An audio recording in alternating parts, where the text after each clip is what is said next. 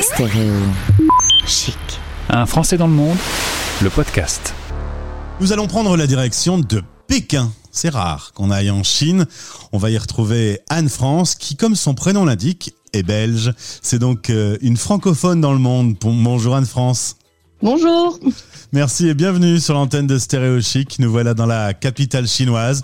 22 millions d'habitants, 16 000 kilomètres carrés et depuis trois millénaires, cette cité est en place et elle vit à 100 à l'heure. On va échanger Anne-France sur cette expérience. On revient d'abord pour commencer toute l'histoire en Belgique.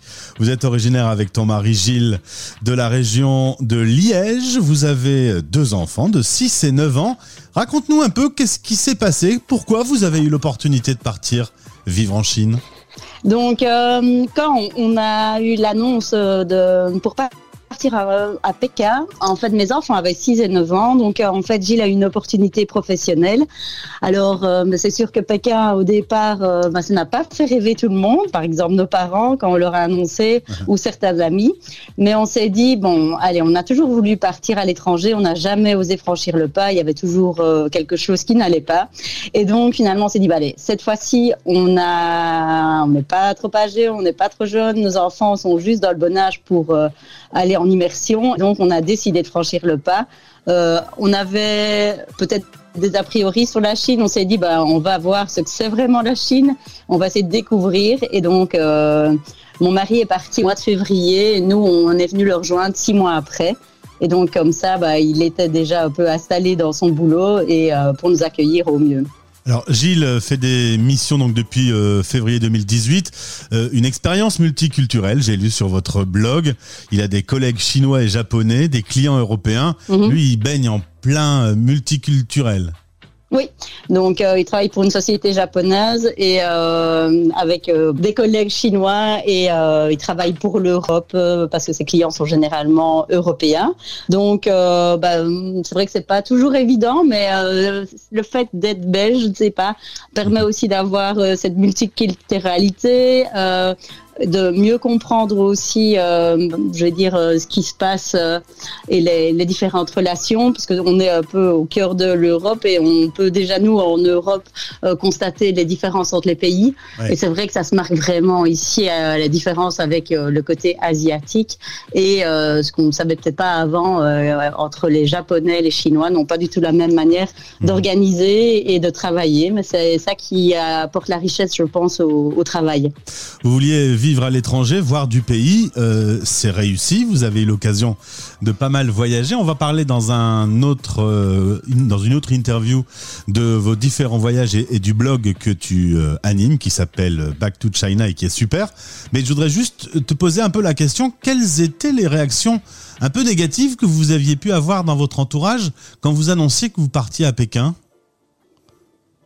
Euh, quand on a annoncé qu'on partait à Pékin, bah, tu as eu euh, des réactions du style Ah, tu vas mettre les poumons de tes enfants là-bas, c'est tout le temps pollué, euh, c'est sale, les gens crachent par terre.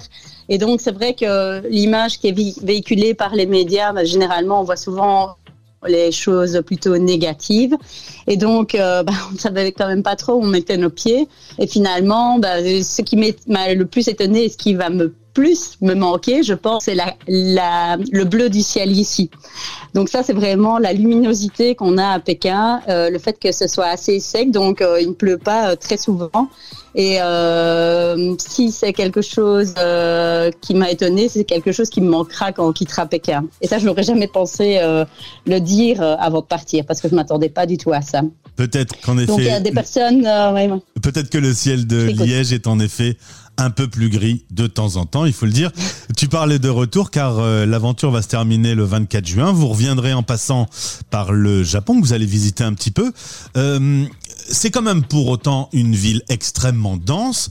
Il y a beaucoup de monde, ça va être très animé.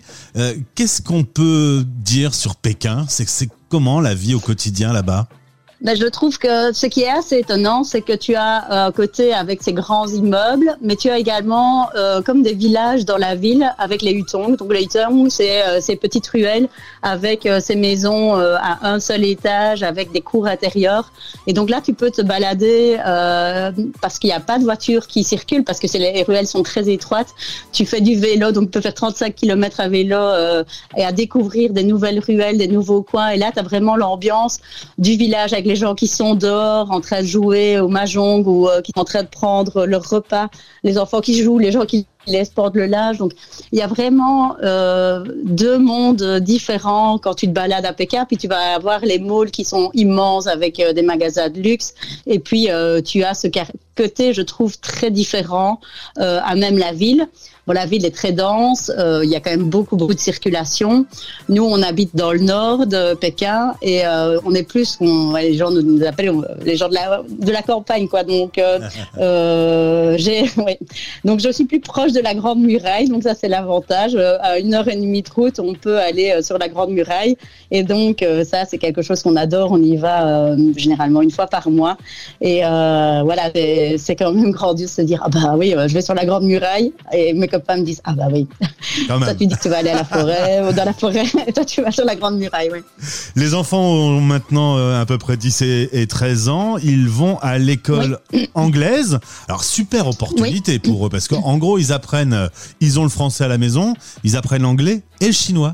Exact. Euh, oui, ben, on s'est dit, tant qu'on y est, normalement, ben, c'était juste trois ans. Et on s'est dit, bon, allez, faisons le pas et on va les mettre à l'école en anglais.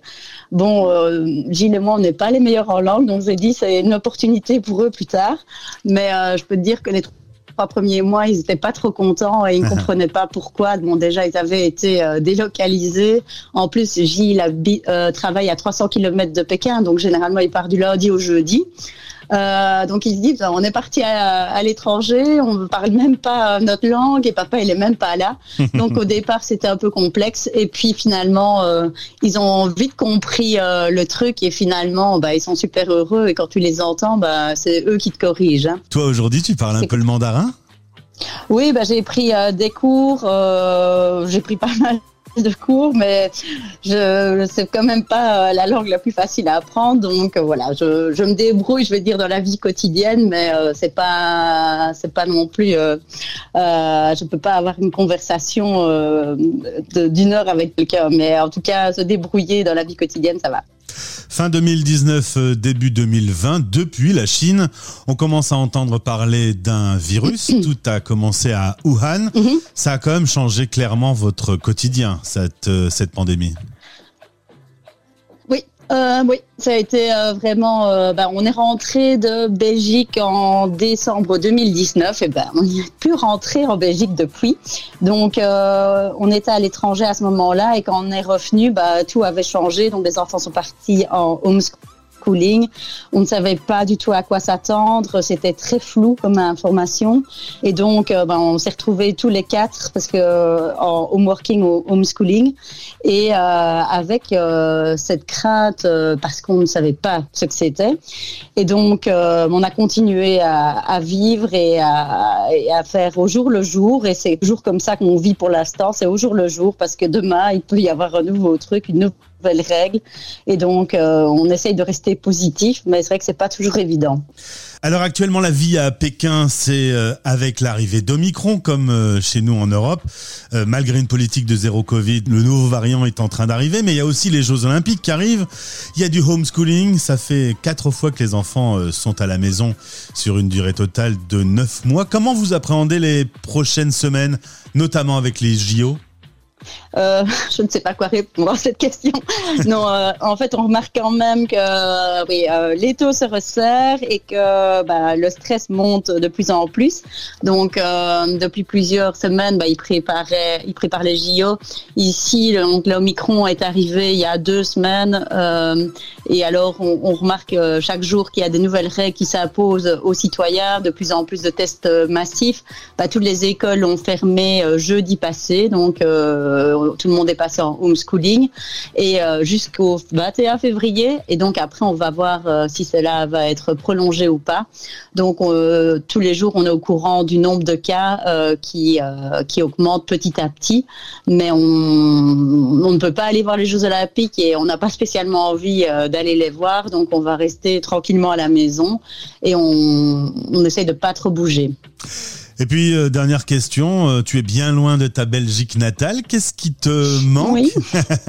Qu'est-ce qui te Ma manque famille. Ah, je me doute. ma famille, ma famille, ma famille, mes amis. Et c'est vrai que voilà, ça fait deux ans qu'on les a plus vus. Ça fera deux ans et demi au mois de juin. Donc, euh, ce qui nous manque, c'est euh, les concerts aussi. euh, c'est la, la bonne nourriture. Enfin, la bonne nourriture. On a de la très bonne nourriture ici, mais voilà, euh, les plats plus traditionnels euh, qu'on a, qu'on trouve chez nos parents.